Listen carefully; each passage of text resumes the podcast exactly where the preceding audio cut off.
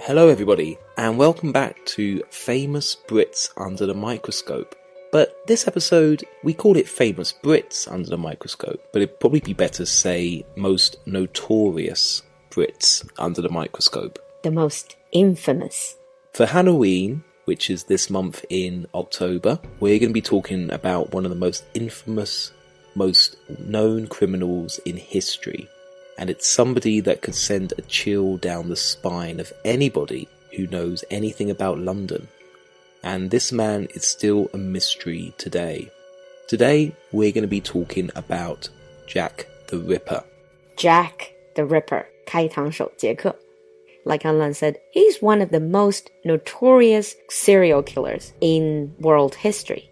And if you consider that Jack the Ripper, this all took place over 130 years ago, and people still talk about him.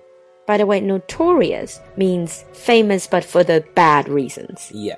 Famous is generally a positive word. We would say infamous or notorious to describe somebody who's famous for bad reasons. Like an infamous or notorious criminal, like Jack the Ripper. Yeah. So let's dig into the story. I'm sure a lot of people heard about Jack the Ripper, even for people who don't speak English or know nothing about England. They probably heard it in some TV series or movies.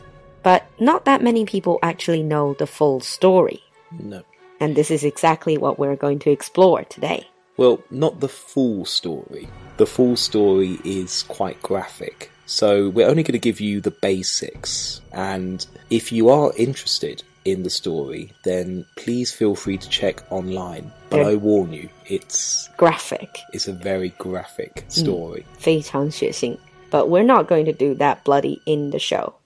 First of all, when did it happen? It happened in the end of the 19th century, right? Uh, I believe it's uh, 1880 something. It was 1888. It took place in the East End of London. What is the east part of London like? Well, you remember an episode we did about the West End of London? Oh, that's the theater district. Yeah, Mm. the entertainment, the theatre, it's the bright lights. The East End of London is the poorer area of London. 伦敦东区是属于比较贫困，历史上都是比较贫困的。And then this is also where the crimes tend to happen. Yeah. What about nowadays? Nowadays it's better, isn't it? Nowadays it's getting better, it's getting more gentrified. So slightly richer people are starting to move in that area. Mm-hmm. But the East End, if you mention it, people do think about crime. Lots of famous criminals lived in that area, including Jack the Ripper. apparently. So that was the Victorian age. Hmm. What was Victorian London like? How did people live? Were they well to do? Were they living a comfortable life? Victorian London was the largest city in the world. Think about the height of the British Empire. So London really was the centre of the world. And even though it was such an important city, it was full of rich, poor, all living together. 所以贫富悬殊很大。维多利亚时代的伦敦, it probably is a combination of the brightest, the richest, but also the poorest, the most deprived. Yeah. So the East End of London was filled with immigrants who came to London, and it was also filled with working class. There was lots of poverty, people really struggled, and some people starved to death. It was an area of crime, it was an area of drinking as well. There were lots and lots of pubs. Lots of drunks, lots of girls who worked the night. Yeah. So, lead us into the story. It was the 30th of August, 1888. It was early in the morning. It was still very dark. And a man who was driving a cart saw a bundle of rags, old clothes, on the street. He took a closer look and saw that it was a woman who'd been murdered. That was the first victim. Yeah. And overall, five women were murdered. Some people say that there were more, up to about nine, but there were five confirmed women. All of these women were prostitutes, and the crime, the killing, was horrific. It was terrifying what Jack the Ripper did to these women. Mm, We are not going to go into details in order not to upset everyone, but Jack the Ripper is called Ripper for a reason. Yeah. They were horrific murders, and obviously that terrified the neighborhood, and they all shared similarities, so, and people started to think that this is the act of a serial killer, 是连环杀手作案, because it's all done in a similar way. Yeah, but one of the greatest mysteries was Jack the Ripper was never caught, but only a few months later, in November 1888, they suddenly stopped. There were no more crimes. So there was a period, and then five or nine women died, and then that was it. That it was that. stopped. And that was one of the greatest mysteries. Why did it stop? I think the bigger mystery is who was Jack the Ripper? Well, nobody knows. There were many suspects, but nobody has proven their identity. The actual name comes from a newspaper. Oh, yes, I read it somewhere. So the newspapers, they received a letter claiming to be the murderer, calling himself Jack the Ripper. Yeah, And he addresses it, the letter to Dear Boss. So Yeah. it always reads, Dear Boss, I've done this and that, and you'll never catch me. Yeah. Unfortunately, it's almost certain the letters were fake. People have been studying those letters for years. Some people still believe that they are real, Hmm. but generally people now say that they're fake. If they're fake, who are they from? Apparently, they were from a journalist. Ah, try to make the story. Uh, 是记者自己写的，制造出来的噱头. So were there no clues? You said they never found him, and they never really solved the murder. He was known as Leather Apron for a short time as well, because they found part of a leather apron at the crime scene. Leather apron, 皮质的围裙, those type of things that a butcher Yeah. would wear. Yeah, a butcher or carpenter, somebody who worked with their hands. And the police thought that he was a doctor or a butcher because it was obvious that it was somebody who knew how to use a knife and also had a very good knowledge of anatomy. Had a knowledge of anatomy. 比较了解人体解剖学. Well, this leads to what he did. But this was the age before fingerprinting or any type of forensic evidence. So DNA was out of the question. No. And they tried to find him. There's even a famous story where policemen were dressing up as women going round the streets. So they went undercover. yeah, a poor policeman, then that all amounted to nothing. no. But apparently it was quite easy to find them because they were still wearing their police boots. They're not doing their job thoroughly then. No. But you said there were quite a few suspects, and they were later proven to be wrong suspects. They were not really Jack the Ripper. Who were these suspects? Hmm.